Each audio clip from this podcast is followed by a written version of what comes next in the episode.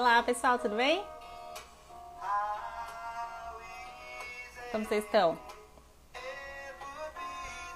Só esperar um pouquinho o Instagram avisar o pessoal e o nosso convidado chegar também.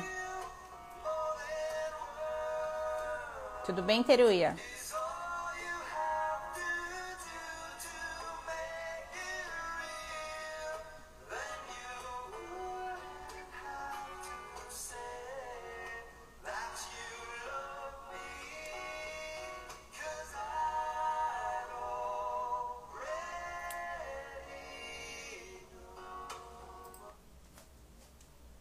Boa noite, pessoal. Tudo bem com vocês? Estamos aqui no nosso quinto dia e último da Feira de Profissões. Então, durante essa semana, cada dia a gente conversou com um profissional de uma área diferente.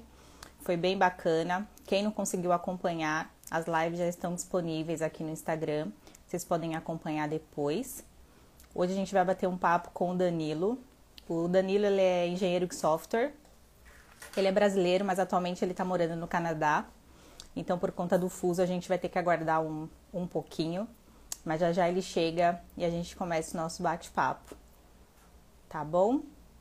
É, aproveitando, é, para quem não conhece a Hábitos, nós somos uma consultoria de RH focada em recrutamento e seleção para empresas e também em recolocação profissional.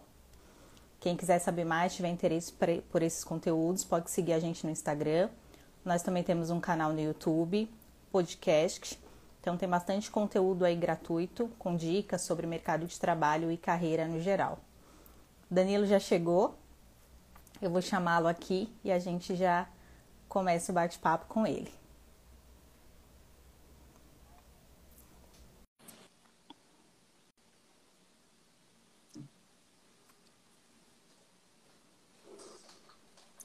Oi, Danilo! Olá! Tudo bom? Tudo ótimo! E com você? Como é que você tá? Eu tô bem. Você me ouve bem? Sim, eu consigo te ouvir bem. Você consegue me ouvir bem? Tranquilo. Que Danilo, bom. muito obrigada, viu, por aceitar o convite. Fiquei muito feliz.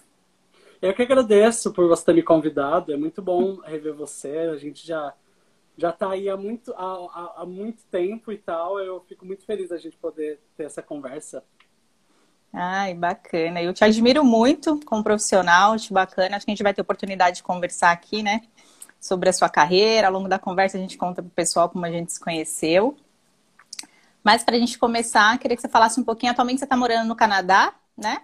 Isso, eu tô, eu tô trabalhando e morando no Canadá, é, perto de Vancouver, é, na região de Vancouver, né? E eu estou aqui, estou morando há praticamente dois anos agora. Olha, que uhum. bacana. Bom, então conta pra gente, por pessoal, né, também que está acompanhando, o que, que você faz exatamente? Qual é o seu trabalho? Oi, pessoal. Então, meu nome é Danilo. Uh, eu sou um desenvolvedor de, de software senior uh, aqui no Canadá. Eu trabalho para a Hootsuite, que é alguns de vocês devem conhecer. Ela é uma plataforma de gerenciamento de, de mídias sociais.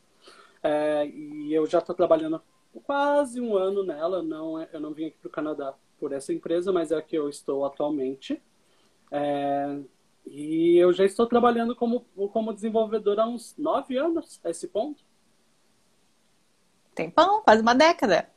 Quase uma década. E eu como, e um, já entrando na nossa história, meu e da Luísa, uh, na verdade a Luísa foi a primeira profissão que eu, que eu atuei como desenvolvedor que eu fui estagiário na Tec Micro uh, e foi há nove anos atrás praticamente. Bacana. E conta, Danilo, uma pessoa bem leiga, o que, que faz um desenvolvedor de software? Como é que é a sua rotina? Um desenvolvedor de software, ele uh, faz a programação e arquitetura e planejamento de, uh, de programas em geral.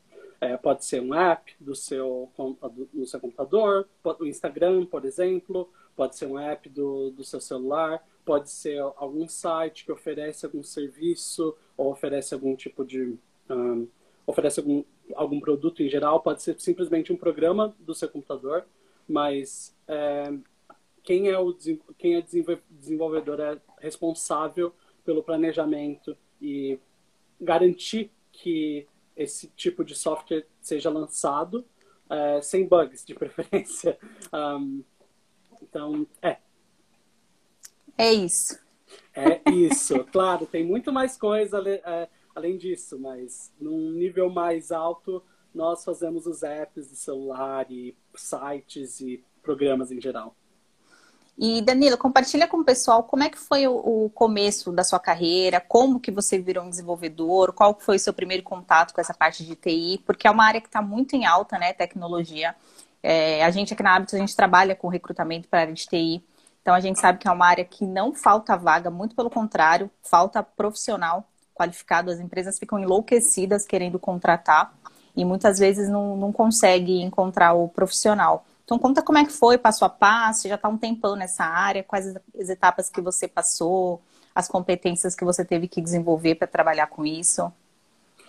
Bem, a minha história como desenvolvedor é bem fora do, do padrão. Normalmente, quando você é desenvolvedor, você começa ou numa escola técnica ou, numa, ou em, em uma universidade.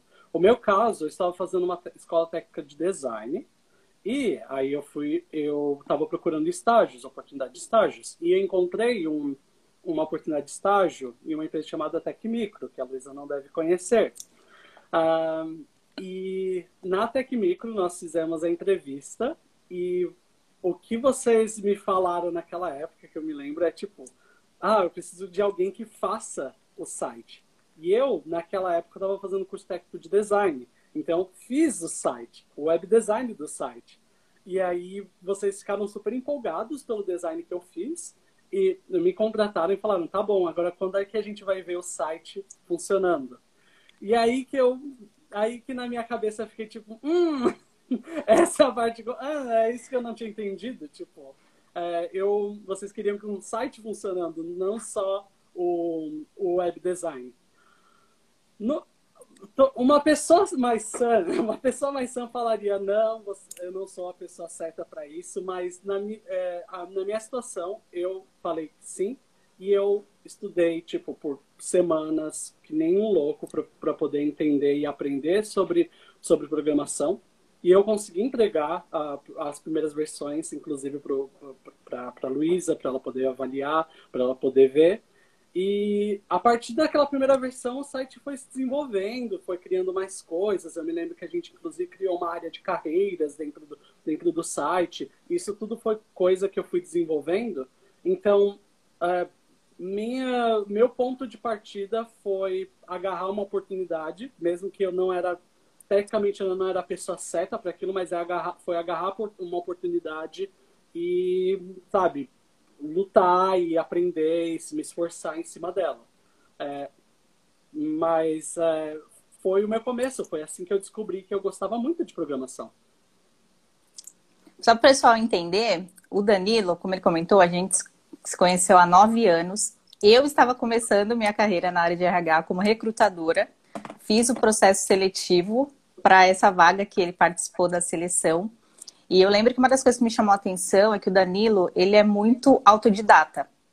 Ele é daquelas pessoas que consegue, assim, aprender sozinho, extremamente inteligente. Todo problema que a gente passava para ele, ele se virava e conseguia resolver, super, super dedicado. Porque eu lembro que essa etapa de, de construir essa parte de web design, que para quem não entende muito, é mais a parte gráfica ali, né? A parte visual do site. É, essa atividade ela já foi solicitada durante a seleção. Então ele nem tinha sido contratado ainda, mas ele se dedicou muito e foi um ponto assim que me chamou muito a atenção durante a seleção. E eu briguei pela contratação dele. Eu falei, não, vamos investir, porque esse moleque, na época, né, era um moleque. É, é muito bom. 16 anos, sim. E aí a gente começou é, trabalhar junto e hoje fico muito feliz saber onde você está, super orgulhosa de ter feito parte de um pedacinho da sua história e que fique de inspiração, né, para as pessoas. E realmente é, é, o que você comentou, de agarrar uma oportunidade, agarrar, agarrar um desafio sem medo. Então você não sabia como fazia, mas você foi buscar, foi estudar, foi se virar. E hoje é uma competência que as empresas buscam muito, né? Essa questão de ser autodidata, de sempre investir em conhecimento, não parar de aprender, não parar de estudar, é extremamente importante. E aí, que eu nem lembro mais, Danila, essa parte, mas o que, que aconteceu? Depois você saiu né, da empresa que eu trabalhava, imagino que para uma oportunidade um pouco melhor. E aí, como é que foi? Você foi galgando o, o seu, a sua trajetória aí dentro de TI? A, a partir da, da, da Tech Micro, eu fui procurar outras oportunidades em outras empresas. Uh, eu fui trabalhar, nesse caso, se eu não me engano, o meu próximo grande emprego, que já faz um tempo, mas foi numa universidade, foi na Uniesp, é, lá no centro de São Paulo, é, onde eu comecei a trabalhar como um desenvolvedor. Depois eu fui indo. E, e, a, todo, a todo esse momento era, era que a gente chama de full stack, que é um desenvolvedor front-end e back-end. Para quem não sabe, normalmente desenvolvimento, por ser muito trabalhoso, é dividido entre o front-end, que é a interação do usuário com o, uh, com o aplicativo, com a aplicação, e o back-end, que é a interação do, de banco de dados, que é a integração de, uh, de coisas que o usuário não vê, mas tem muita coisa acontecendo por detrás, inclusive. É aquela tela preta, né? Isso, aquela tela preta. Ela famosa mesma. tela preta. Isso. É, isso era, era o back-end. Uh, eu sempre fui stack porque um, Acho que travou um pouquinho, mas já já volta, galera. Tá, já vou, voltou. Voltei, voltei. eu sempre me interessei muito nessa parte de, de full stack, porque eu sempre fui um é, faz tudo, que falo em inglês até jack of all trades, que faz um pouquinho de cada coisa. Um, e esse, esse tipo de perfil me deu várias oportunidades. Um na Uniesp, depois fui, fui trabalhar para uma agência de uma agência de marketing para poder fazer hot sites, para poder fazer vários, desenvolver vários tipos de hot sites. Teve uma época que eu fui fazer freelance, teve outra época que eu trabalhei para outra fábrica, para uma fábrica de software que lá na, no Morumbi. Uh, teve várias oportunidades que, que eu fui agarrando e até que eu cheguei no, nos, últimos, nos nos empregos mais recentes. Um deles foi numa fábrica de software chamada Fábrica 162, é, onde eu fui líder técnico da empresa. Eu que eu estava sendo uh, um gerente de uma pequena de uma pequena equipe de uh, desenvolvedores é, e eu fiquei tipo dois anos trabalhando com eles. Eu, eu fiquei dois anos trabalhando com eles, é, desenvolvendo o time, fazendo parte de treinamento do time para uh, introdu introduzindo metodologias ágeis, coisas que sabe uh, é, é, é alguma coisa que acaba sendo ainda é, é, estranho dizer isso, mas é ainda um pouco incomum em, em muitas empresas brasileiras. E depois surgiu uma oportunidade para mim me mudar para o Canadá. Pra, eh, fui, fui trabalhei para uma empresa de é, automação chamada CTO.ai e fiquei um ano trabalhando com eles até que surgiu essa oportunidade com a Hootsuite, que é uma empresa gigantesca aqui, no, aqui na área de Vancouver. Um, foi, foi mais ou menos minha, minha trajetória, mas um, teve... Eu sempre busquei muito essa parte de full stack e foi indo devagarzinho. Foi de estagiário para júnior, para intermediário, agora senior, lead, que é o, que é, que é o nível mais de gerência. Um, mas é, muito bom. E como que você chegou no Canadá? Foi através de uma empresa que você trabalhava, é isso? Ah. Abriu uma vaga aí? Como que foi o processo? Eu participei, eu participei de uma uh, de um processo seletivo por um também por uma uh, headhunter, né, uh, que, que, eles chamam, uh, onde eu comecei a fazer eu comecei a fazer técnicas de entrevista de emprego internacionais e comecei a participar de processos seletivos. E eu me lembro que eu fiquei ralando, tipo, um meio ano. Eu fiquei uns seis meses ralando, estudando, treinando técnicas de, de entrevista para eu conseguir para eu conseguir alguma vaga. E foram, de novo, muitas entrevistas. Foi alguém perguntou ali se eu falava inglês. Uh, sim, uhum. eu falava, mas você sempre acha que você fala inglês até você começar a falar com alguém que é nativo. Você sempre acha que você sabe. Verdade. É, porque eu achava que eu sabia inglês, mas eu tive que também uh, dar uma melhorada muito boa no meu inglês nesse período todo. Então, foi inglês, prática de entrevista e entrevistas, porque eu ó, ouvi muito não nesse período todo, tipo, diversos não, até eu ouvir um sim que foi que me trouxe para cá. Aí eu fiquei um tempo trabalhando dentro da, eu fiquei um tempo trabalhando dentro da lá no Brasil, para a empresa canadense, mas lá do Brasil, que seria o tempo de experiência. E assim que passou o tempo de experiência, eles decidiram que queriam continuar comigo, e aí eles fizeram a minha relocação aqui para o Canadá. E qual é a maior diferença que você sente do de trabalho de tecnologia aqui no Brasil e aí no Canadá? Eu sinto que aqui no Canadá é, tem é muito mais amadurecido alguns uh, os processos referentes à parte de tecnologia. É, a nós, o pessoal do Brasil, em parte de tecnologia, não vou falar de todas as de todas as, as empresas, porque tem empresas que estão são pioneiras no Brasil. Nubank é um bom exemplo disso. Mas uh, lá no, mas aqui ele, no Brasil as coisas estão um pouco mais atrás, estão alguns anos, eu diria. Está um pouquinho atrasada a parte de tecnologia. Isso. Uh, nós ainda estamos utilizando, por exemplo, Waterfall para planejamento, que é, o, é, que, é, que é um planejamento mais clássico, enquanto aqui no Canadá nós fazemos metodologias ágeis, a gente utiliza, e tipo, isso é uma coisa que toda empresa faz. É, na empresa do Brasil, eles nunca tinham, que eu trabalhei como, como na parte de gerência, de líder de equipe, eu introduzi isso, porque eles não faziam ideia do que, do que era aquilo. Uh, enquanto aqui é tipo, é, é o mínimo, é o mínimo que você precisa começar a trabalhar para qualquer é comum. empresa aqui. Sim. Eu vi que. Bacana. Ah, desculpa interromper, mas o, o Koba ele também fez uma outra pergunta sobre as entrevistas, se elas são muito diferentes dos, das brasileiras. E da minha experiência, elas são. Você não tem muito tempo para poder. É, você não tem. É, tem muita pergunta de behavior, né, de, de comportamental que eles acabam fazendo. Você tem que seguir, eles, você sabe mais ou menos as perguntas que eles vão fazer, mas você tem que ser bem sucinto. Você não pode perder tempo. É uma hum. coisa que tipo, principalmente aqui no mercado internacional, tem que ser assertivo. Eu, eu posso dizer que você tem que ser assertivo.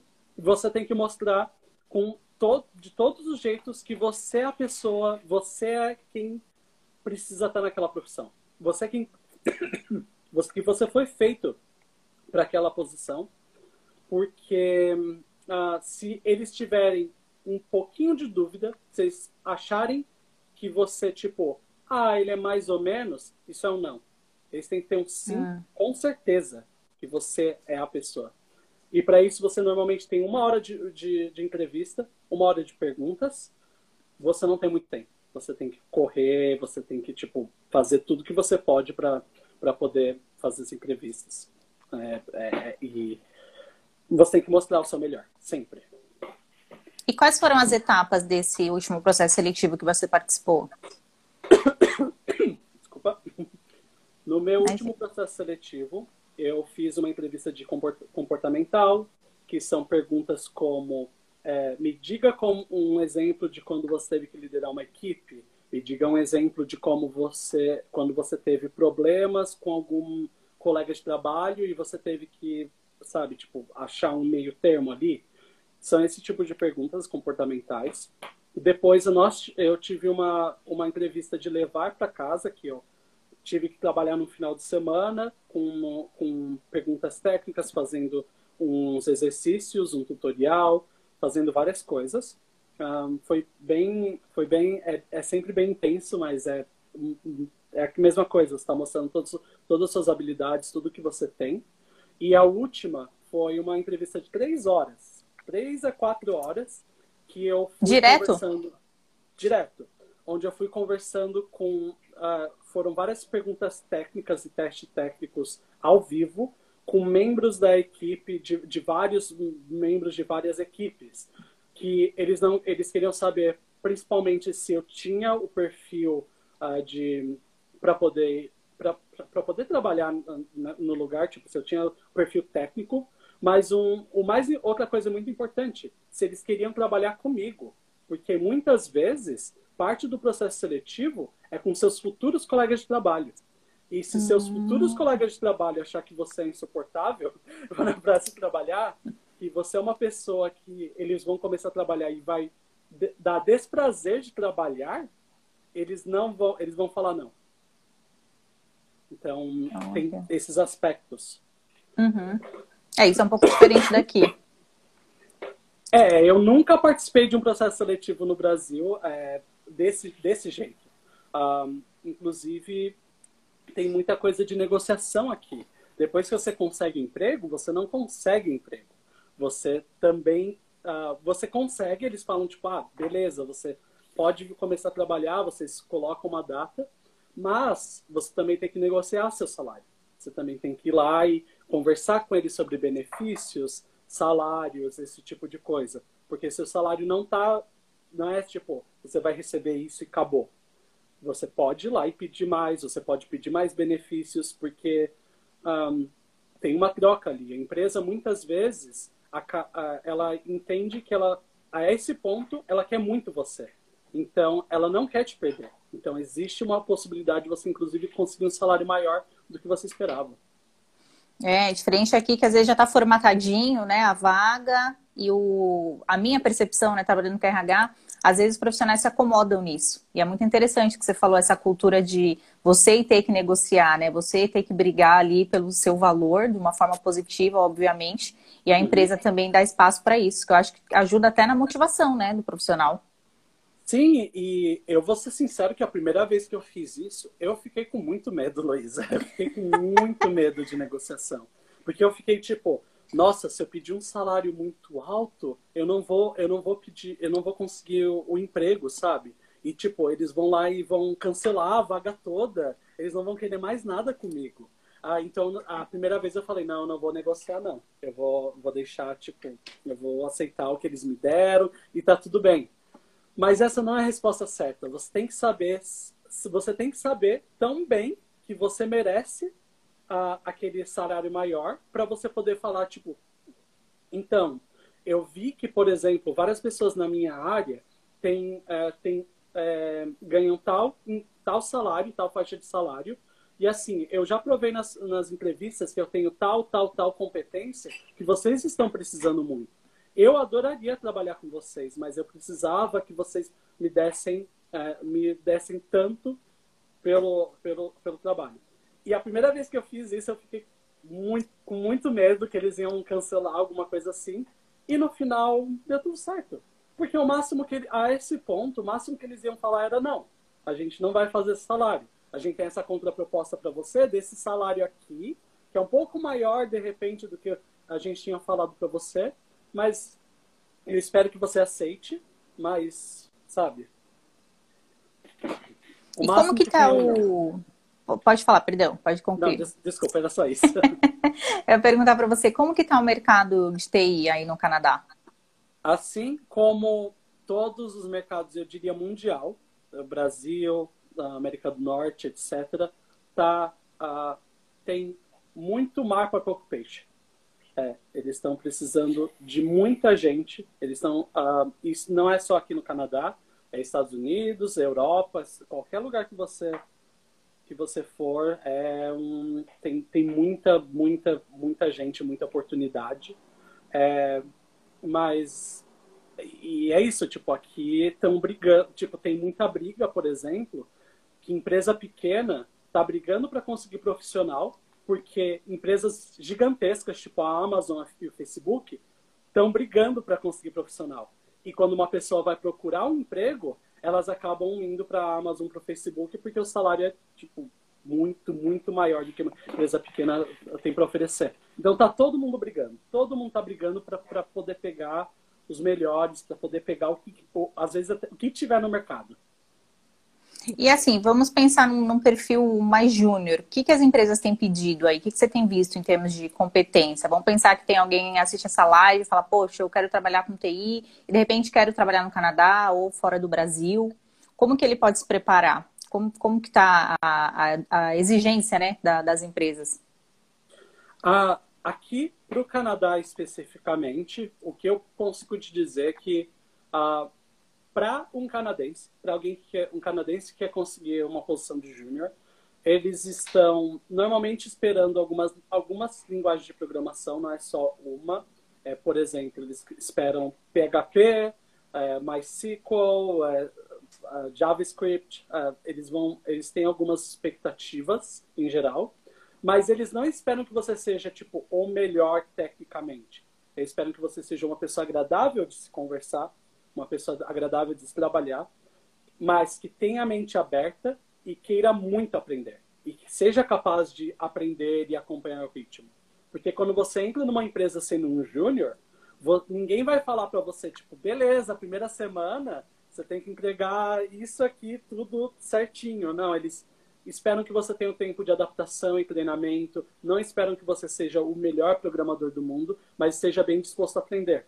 Isso é muito importante aqui. Ter essa, é, sabe, nunca se colocar que você é o melhor que você é incrível e que não existe ninguém melhor que você. Não, é, tem, e, tem uma, um certo equilíbrio entre você ser humilde e você reconhecer os seus méritos, reconhecer os seus valores.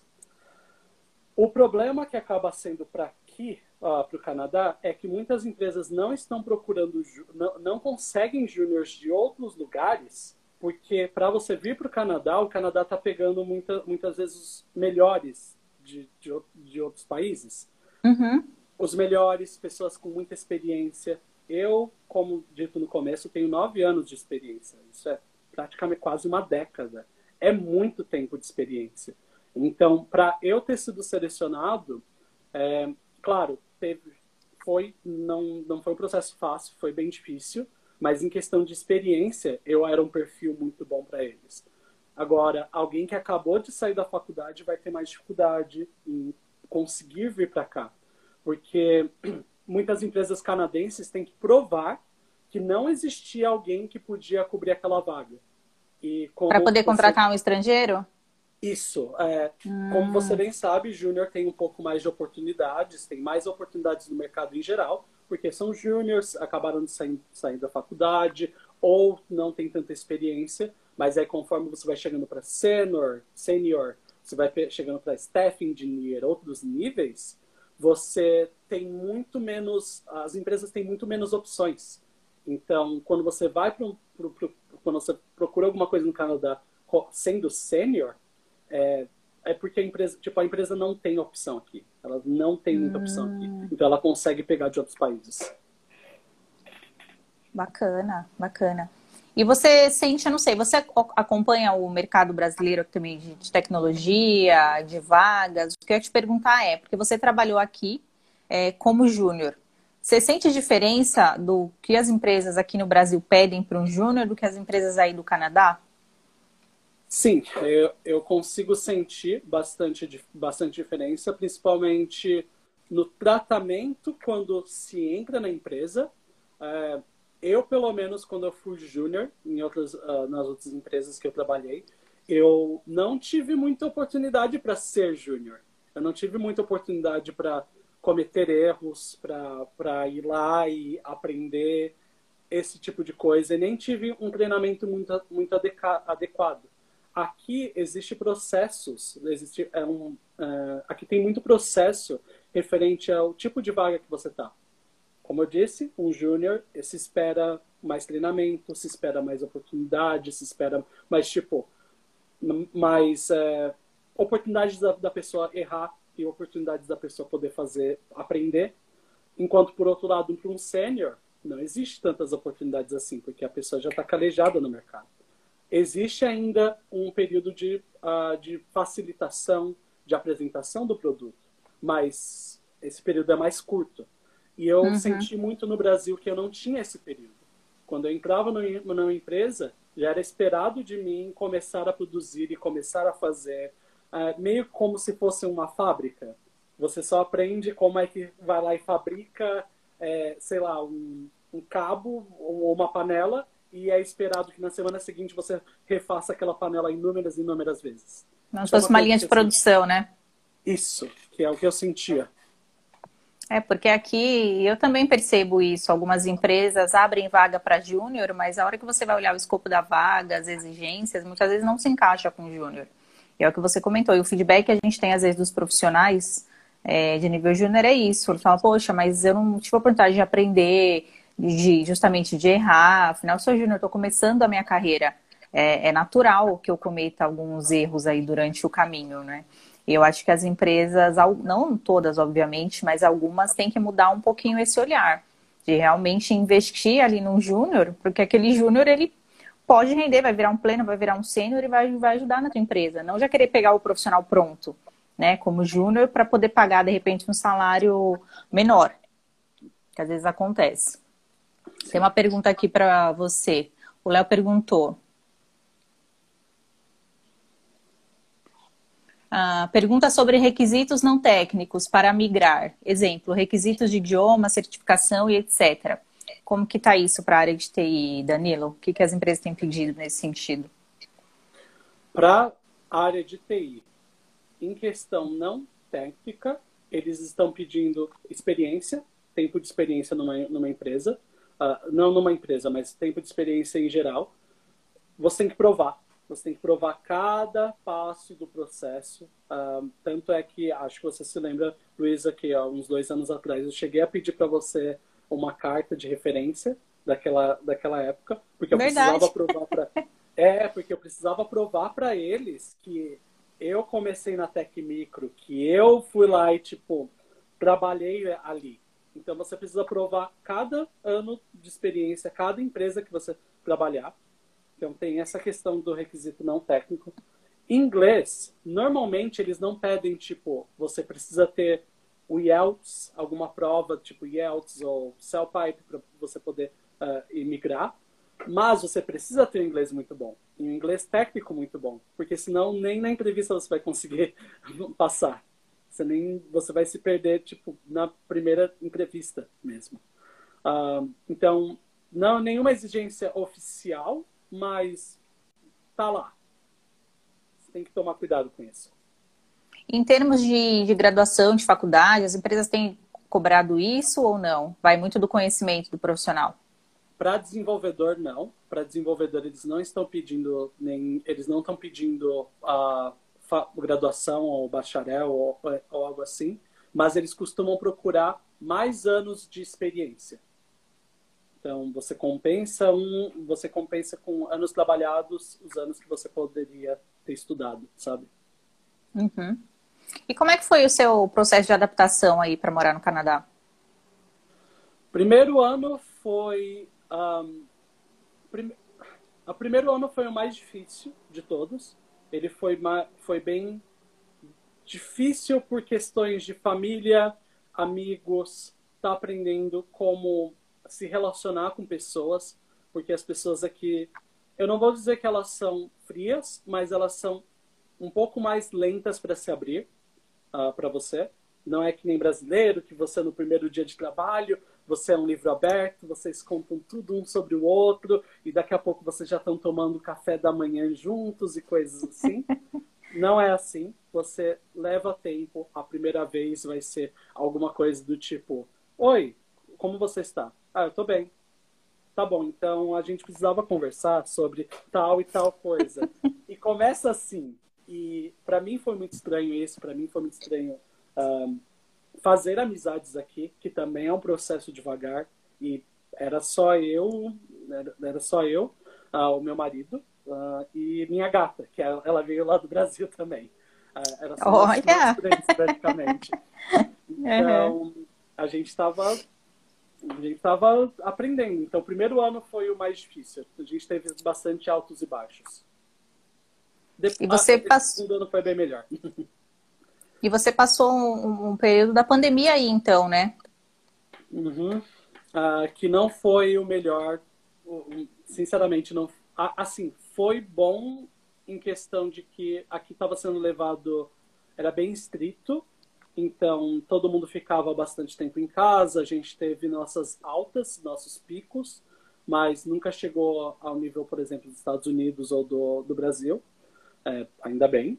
Mas uh, para eu que sou um imigrante novo, isso também não, não ajudou em nada fazer amizades, não ajudou em nada conhecer o lugar, conhecer os lugares ao redor, porque é, você vai para outro país para ficar em casa, tipo, todo, todo santo dia.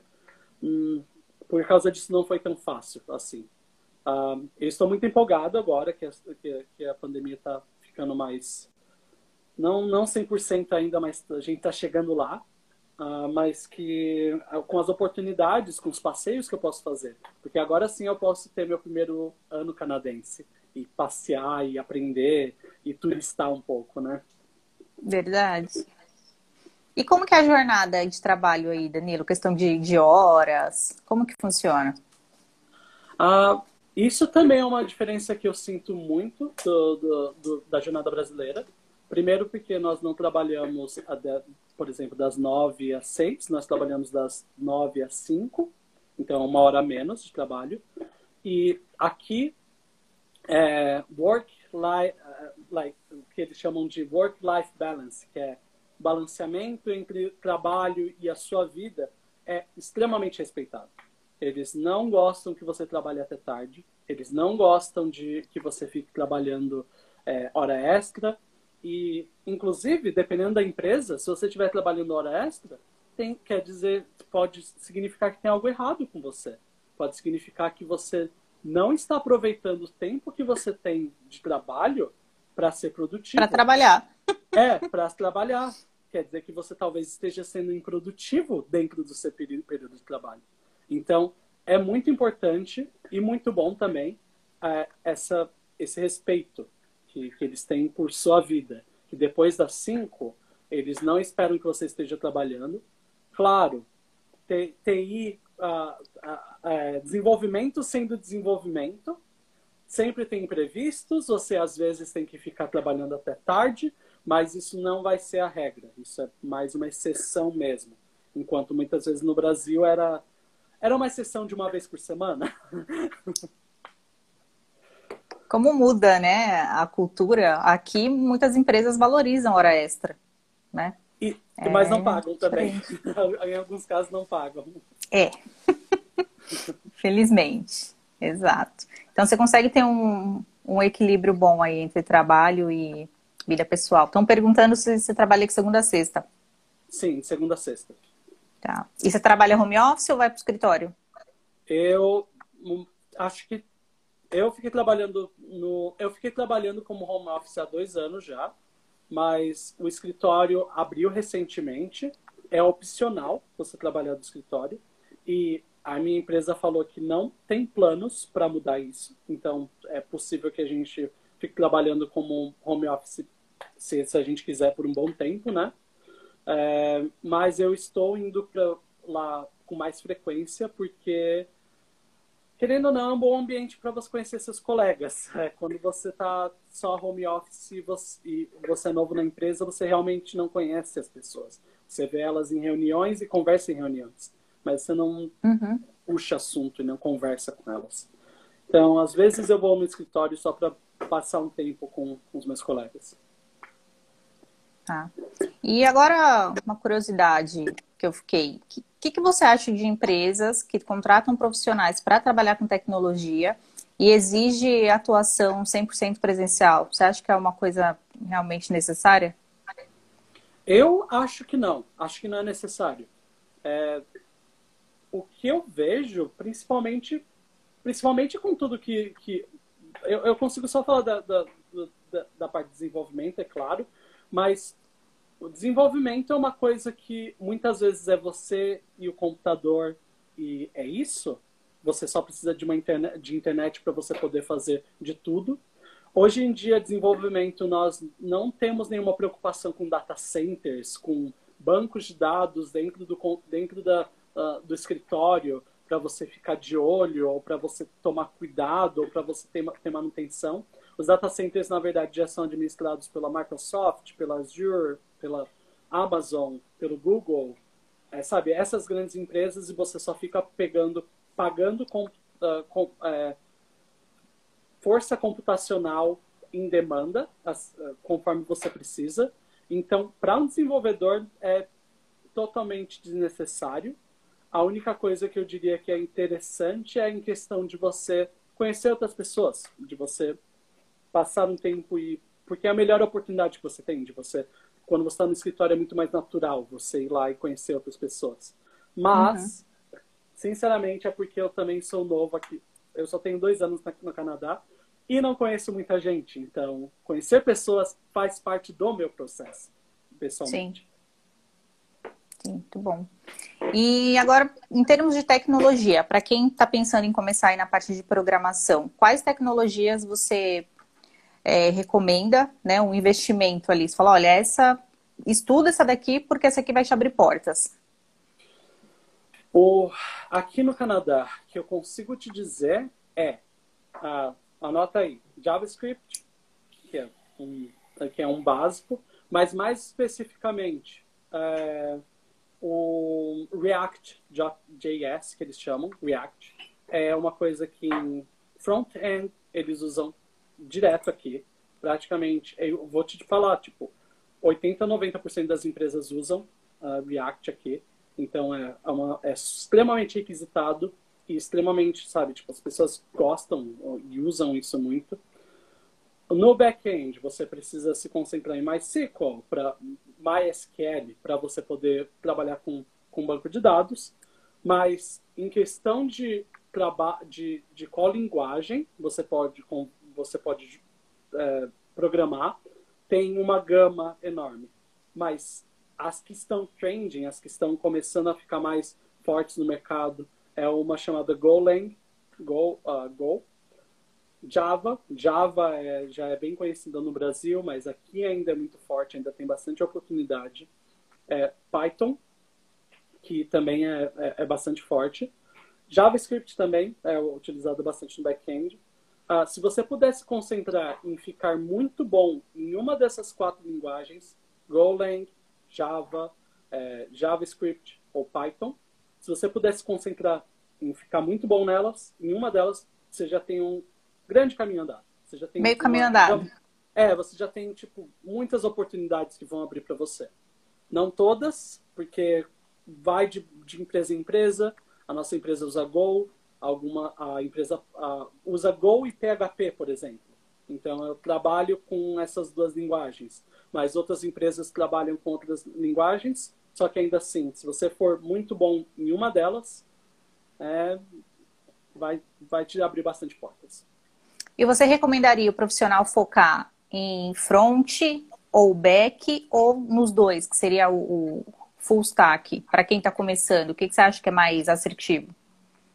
Uh, isso, isso, é uma, isso é um pouco complicado, eu diria.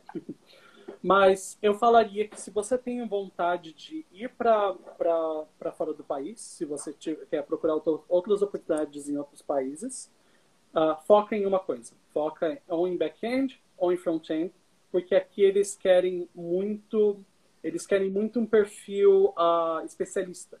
Eles querem especialistas em algumas coisas, especialistas em algumas linguagens, especialistas em alguns domínios. Então, foque bastante em back-end ou front-end.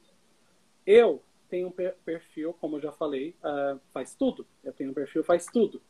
Isso, mas eu já tenho tanto tempo na profissão que isso já está um pouco, sabe, não dá para falar que eu sei que por eu fazer tudo eu sei menos de um ou menos do outro. Eu, na verdade, estou no nível muito bom dos dois. E isso me abre algumas oportunidades bem interessantes. É, essa oportunidade da Hootsuite mesmo é para alguém exatamente que nem eu. Alguém consegue atuar muito bem nas duas áreas.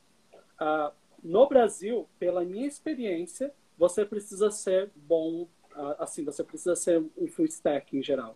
Porque a maioria das empresas que eu tive experiência acabam pegando um perfil full stack, elas não contratam tanto só, só front-end ou só back-end.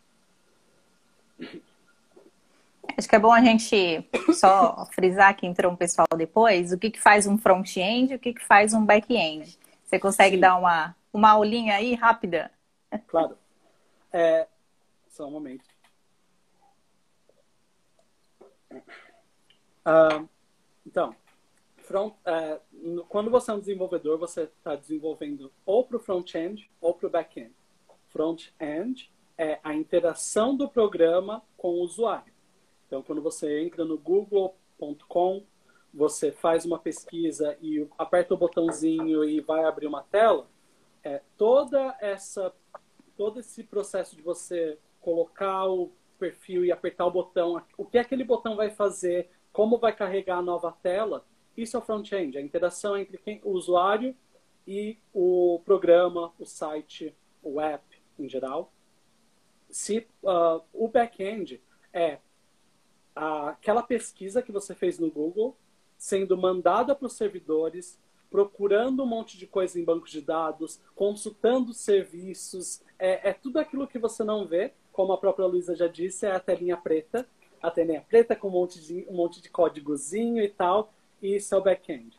E nós temos o full stack. Full stack é, é trabalhar com as duas áreas. Você é um profissional que consegue fazer tanto a interação do usuário com, a, com, com os serviços, né, com, com sites ou aplicativos, quanto a interação do aplicativo, do que o usuário está mandando com o banco de dados e outros serviços. Isso é o que é o Full Stack. Muito bem. Aí, pessoal, mini aula. Agora todo mundo vai sair daqui sabendo que é um front e o que é um back, hein? Uhum. Muito bacana. O Koba perguntou se no escritório aí tem cafezinho. Que nem aqui. Tem, tem, café. Tem, café, tem a salinha do café.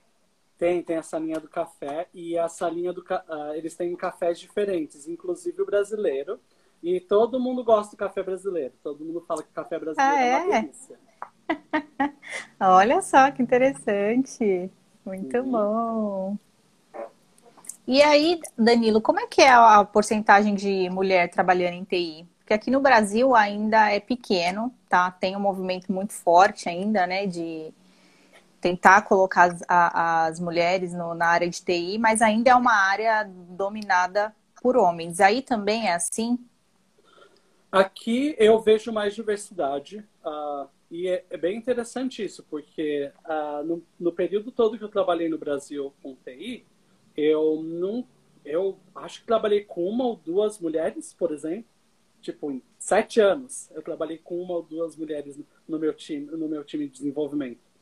Enquanto por aqui, no meu time atual, que eu, eu acredito, se eu não me engano, tem oito pessoas. Seis são mulheres. Só Olha. tem.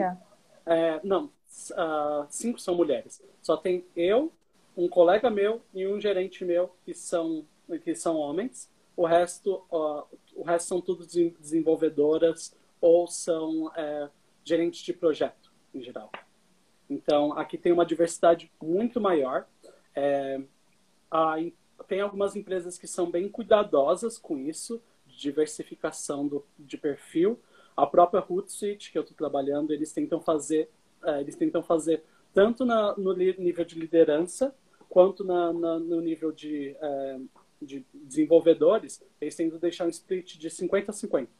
O mais hum. próximo possível de ter 50 a 50 de mulheres e homens, exatamente para a gente não, para não ficar bitolado em só um tipo de ideia, tipo, ter todos os tipos de experiência na empresa. Mais ideias diferentes, melhor para a empresa. Sim, mais diversidade de ideias, mais diversidade de, é, de culturas, mais diversidade de perfis de pessoas, sexualidade também, um, uh, gêneros, uh, esse tipo de. Quanto mais, melhor era para a empresa, até porque. Uhum nós trabalhamos com mídias sociais, com gerenciamento de mídias sociais. E mídias sociais não é só um homem ou uma mulher que usa. Tem vários, tipo, tipo, vários tipos de pessoas que usam. Exato. O Léo perguntou se na sua empresa tem muito estrangeiro trabalhando na área de programação. Tem. Uh,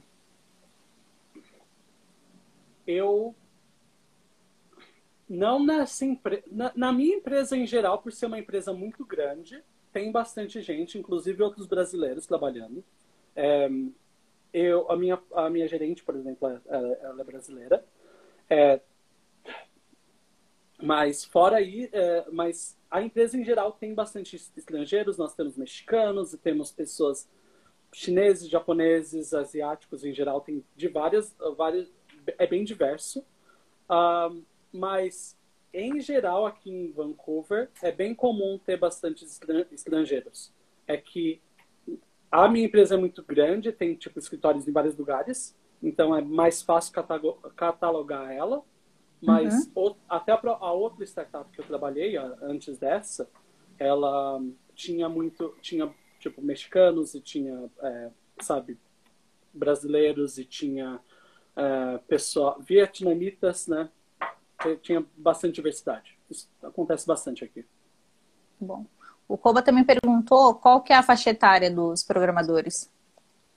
Tem uma média? Eu não tenho uma média, sinceramente.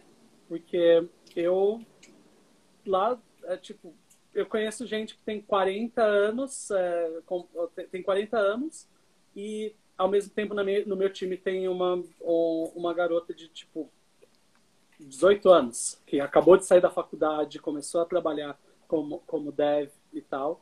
Ah, então tem uma diversidade bem grande também aí. Bom.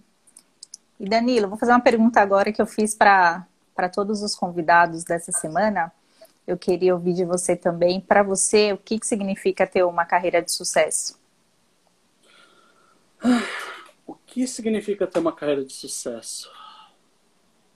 Eu diria que uma carreira de sucesso para mim é evolução, é você conseguir ver é, constantemente, anualmente até, uma evolução e passos que você vai dando é, na sua carreira. Uh, tipo, há nove anos atrás, eu era um estagiário e eu fui crescendo nessa, eu fui crescendo na, nas escadas, um passinho de cada vez, um degrauzinho de cada vez, e agora eu tô numa situação que eu sou um sênior, certo? Mas para mim é muito importante que tem outros passos além disso. Que existe como eu chegar mais e mais e mais. É, para mim, ter sucesso é isso: é eu poder conseguir ver e alcançar o próximo passo e conquistar ele. E olhar para trás e falar, tipo, nossa, quanto, o quanto eu já, eu já fiz, sabe? O quanto eu, eu consegui evoluir dentro da minha carreira. Acho que tem muito também de curtir o processo, né? Porque às vezes a gente fica muito focado no objetivo final mas esquece de valorizar justamente esse passo a passo, essa etapa, cada desafio né, que a gente supera. Isso também é, é importante, né? Entrar na conta também do sucesso. É, inclusive para desenvolvedor não, não tem, eu vou ser sincero, não tem um, uma, um ponto final não. Lembra que a gente estava falando que eu, eu era uma pessoa muito estudiosa, muito, uh, muito esforçada naquela época, nove anos atrás, eu não, eu não tive como mudar isso, Lu. Eu constantemente estou aprendendo. Em nove anos, uh, as coisas não é, sabe, tipo, evoluíram muito e ainda estão evoluindo. Então, se você pensa que é tipo, ah, eu vou estudar isso aqui, acabou, acabou, não, não preciso mais estudar, é um equívoco. Na verdade, você não você não está conseguindo ver o quanto ainda pra, tem para aprender. Então, é tipo, e eu vou provavelmente ainda estudar mais e mais e mais e mudar muita coisa do que eu penso hoje no futuro. As coisas sempre mudam. É. E o que, que você mais gosta na sua carreira? O que eu mais gosto? Um, eu estou gostando muito da parte mais de liderança. Eu estou indo para um caminho mais da parte de liderança e eu estou gostando muito de ver pessoas que já passaram pelo que, que eu já passei e oferecer experiências melhores para elas oferecer para elas uh, ajuda, ajuda, e auxílio. Uh, isso tudo enquanto eu consigo ver, graças a, a, a, ao trabalho em equipe, a minha contribuição para a equipe, uh, alguma coisa que no final era só algumas linhas de código e se tornou uma coisa concreta, uma coisa de sucesso, alguma coisa incrível, sabe? Eu gosto muito disso. Legal. E fora a parte técnica, né, os conhecimentos técnicos que você já comentou, quais outras competências mais assim, comportamentais você diria para as pessoas interessadas em trabalhar com TI, é, para elas desenvolverem? Uh, humildade, sempre. Nunca, você não sabe tudo do mundo e se você acha que você sabe tudo de tecnologia, é, a tecnologia tem muito que te ensinar. Então seja humilde, uh, fale, uh, sabe, tenha orgulho do conhecimento que você tem, de quem você é, mas sempre saiba que tem alguma coisa para você aprender. Então, humildade é muito importante né, nessa área. Acho que em todas, né? Acho que é uhum. até a humildade de reconhecer que você não sabe tudo, que você tem que aprender o tempo todo. Isso realmente é fundamental. E ao longo aí dessa quase uma década, né, de, de, de carreira, qual que foi seu maior desafio?